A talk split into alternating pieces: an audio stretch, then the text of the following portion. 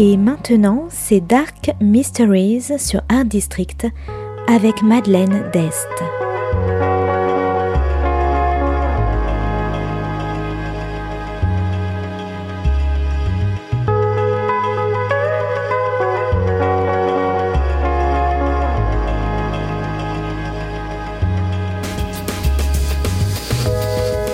Welcome to Dark Mysteries, a book review show devoted to crime and mystery thrillers and the dark side of human nature.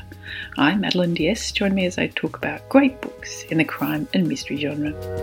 Today's book is The Finisher by Peter Lovesey.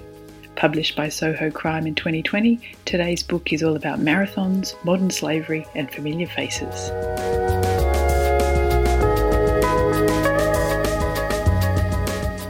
Detective Superintendent Peter Diamond is a veteran cop with Bath's Criminal Investigation Department.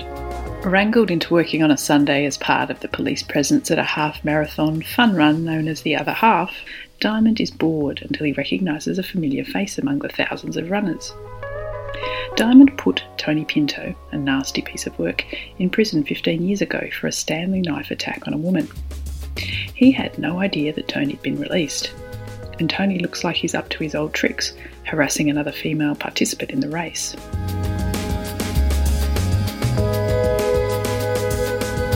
Vowing to have a word with Tony, Diamond moves to the finishing line and waits, but Tony doesn't appear. Eventually, Diamond gives up, but the woman and Tony play on his mind. Elsewhere in Bath, two Albanian illegal immigrants escape from their work gang. Without money or passports, they steal, hide, and try to keep away from being recaptured by their nasty boss, a man known as the Finisher.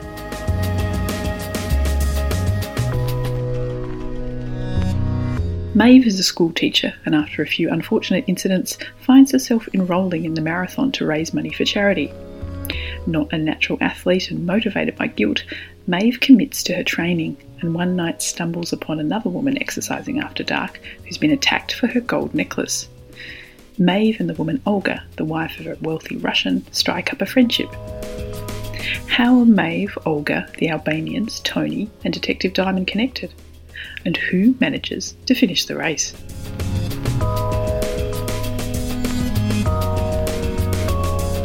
The Finisher is a charming, often witty police procedural set in the picturesque city of Bath. And yet the book covers many very serious subjects like modern slavery with the Albanian illegal immigrants and the harassment and violence against women. The characters in The Finisher are diverse and interesting, from Olga, the oligarch's wife, to Maeve, the teacher, and Spiro, the runaway, as well as a colourful cast of minor characters a crusty amateur historian, a busybody landlady, and a monosyllabic teenager.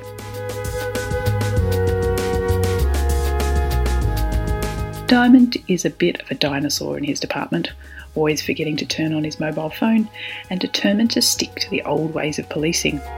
When his boss suggests they enlist the help of the local drone enthusiasts, he's not impressed until he sees the benefit in looking for a missing woman.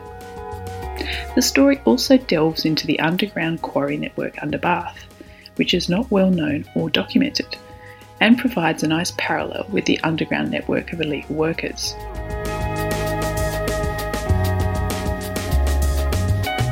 While written in 2020, The Finisher does feel a bit old fashioned, but then I learned that the writer has been writing crime novels for over 50 years, so I guess I can forgive him. So if you like charming crime but with serious subject matters, colourful characters, beautiful settings, and running, you might like The Finisher by Peter Lovesey.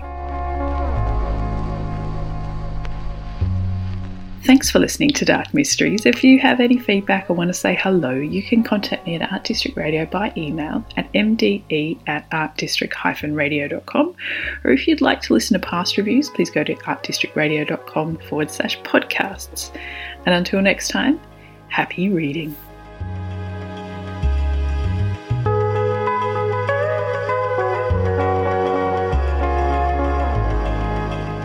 C'était Dark Mysteries sur Art District, la chronique en anglais de Madeleine Dest qui nous vient directement d'Australie.